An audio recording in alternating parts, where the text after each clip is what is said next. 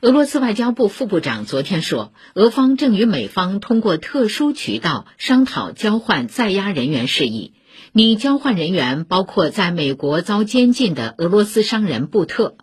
观察人士预计，俄方可能用在俄监禁的美国女子篮球知名运动员格里娜换回布特。此外，在俄被判十六年监禁的美国海军陆战队前队员惠兰也可能是交换人选。